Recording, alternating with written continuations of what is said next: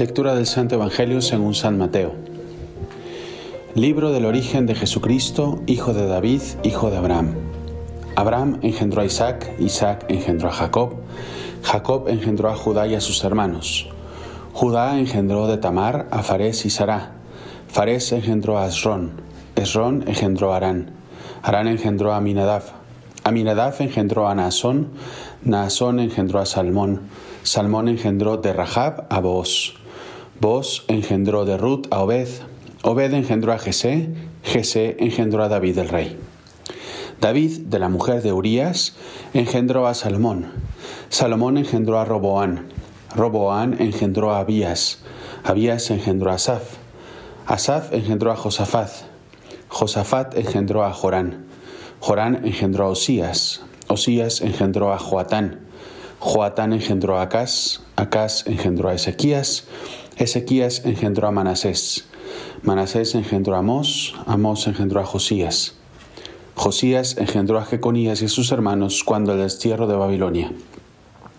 Después del destierro de Babilonia, Jeconías engendró a Salatiel, Salatiel engendró a Zorobabel, Zorobabel engendró a Abiud, Abiud engendró a Eliaquín, Eliaquín engendró a Azor, Azor engendró a Sadoc, Sadoc engendró a Aquín, Aquín engendró a Eliud, Eliud engendró a Eleazar, Eleazar engendró a Matán, Matán engendró a Jacob, y Jacob engendró a José, el esposo de María, de la cual nació Jesús llamado Cristo. Así, las generaciones desde Abraham a David fueron en total catorce, desde David hasta la deportación a Babilonia catorce, y desde la deportación a Babilonia hasta el Cristo catorce. Lo primero si lograste escuchar todos los nombres, los dos minutos de nombres, felicidades, porque luego no todos aguantan. es decir, ¿de qué va a sacar el padre de puros nombres que están ahí? Eh, pues mira, te voy a dar dos reflexiones que a mí me ayudan siempre que escucho esto. un par de reflexiones que me ayudan mucho. Lo primero es que todos tenemos una historia, todos tenemos un pasado en nuestras familias. Y eh, el hecho de que Cristo haya querido en su Evangelio mostrar la historia de su familia humana se me hace algo increíble y algo muy, muy, muy grande y muy humano. Primero porque es reconocer a todos estos hombres y mujeres que estuvieron antes que Él, que, que le dieron la historia en su parte humana antes que Él. Y esto es algo muy grande, porque nosotros a veces vivimos tan metidos en nuestro presente, tan embadurnados de tecnología y de mil cosas en nuestro día a día y en nuestra rutina, y, tan obsesionados por cumplir nuestras metas hoy, que a lo mejor nos olvidamos de las personas que han caminado delante de nosotros y que han dejado unas huellas. Yo creo que eso es algo muy importante, reconocer a tantas personas que con sus triunfos, sus fracasos, sus pecados y sus virtudes han construido el edificio de nuestra vida hasta el día de hoy. Y reconocerlo es de almas grandes, es de personas grandes. El ser agradecido con ellos y con ellas es algo increíble. Y eso Dios es el primero que nos da el ejemplo al dejar en su Evangelio, obviamente a través de, San Mateo, pero a fin de cuentas al, inspirar al autor sagrado, a Mateo en este caso, a poder plasmar los nombres de estas personas es algo muy grande. Y fíjense que en este sentido, en este sentido, ya está bien a mí la segunda reflexión que quiero hacerles, el evangelista no quiere ocultar las partes oscuras de la historia humana de Cristo, ¿no? de, de la familia o del, ¿no? Porque entre todos los nombres, entre todos los nombres que, que hemos visto, hay algunos que son muy significativos y de hecho es la, única parte que más o menos cambia de la narración, ¿no? Porque es fulanito engendró a fulanito, fulanito. Pero de repente dice una u otra cosa aquí, ¿no? Por ejemplo, Judá engendró de Tamar a Fares y a Sará. Y Tamar era una prostituta.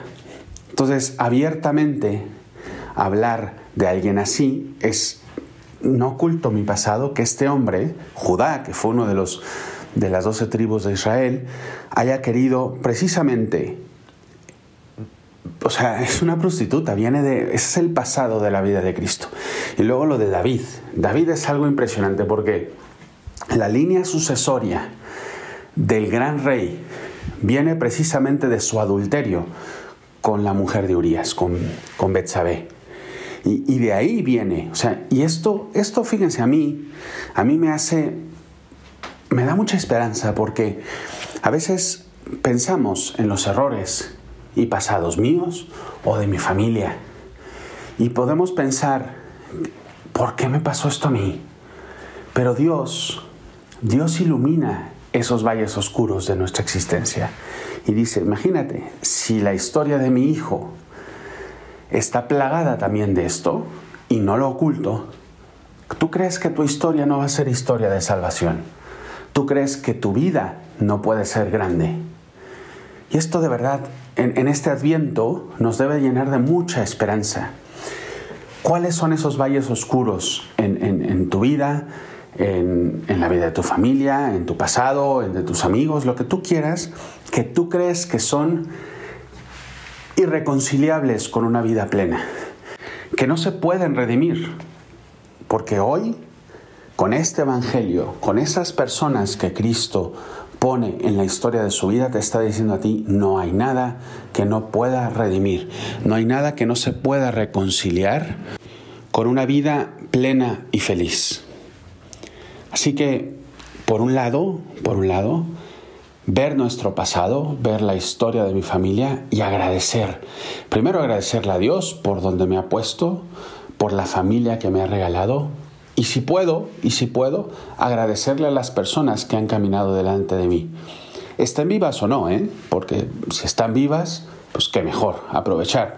Pero por, si lo que fuera, algunas ya partieron a, a la casa del Padre, ya están con Dios nuestro Señor, esperamos pues también agradecerle, o sea, hacer una oración junto con Dios y, agradecer a esas personas si es que no lo has hecho. Y después ver que cuanto más dejemos entrar a Dios en la historia de mi vida y de mi familia, no hay pasado que no pueda redimir, pero sobre todo no hay presente que no pueda iluminar. Así que tu historia, sea cual sea, es una historia que vista desde Dios es una historia para agradecer y es una historia para iluminar. Es una historia que escribes tú, pero cuya pluma en tu mano debe ser guiada por la mano, la visión y el amor de Dios. Soy el Padre Juan Antonio Ruiz, espero que esta reflexión te haya ayudado. Te mando un abrazo, mis oraciones y te pido también una oración por mí. Y nos vemos a la próxima.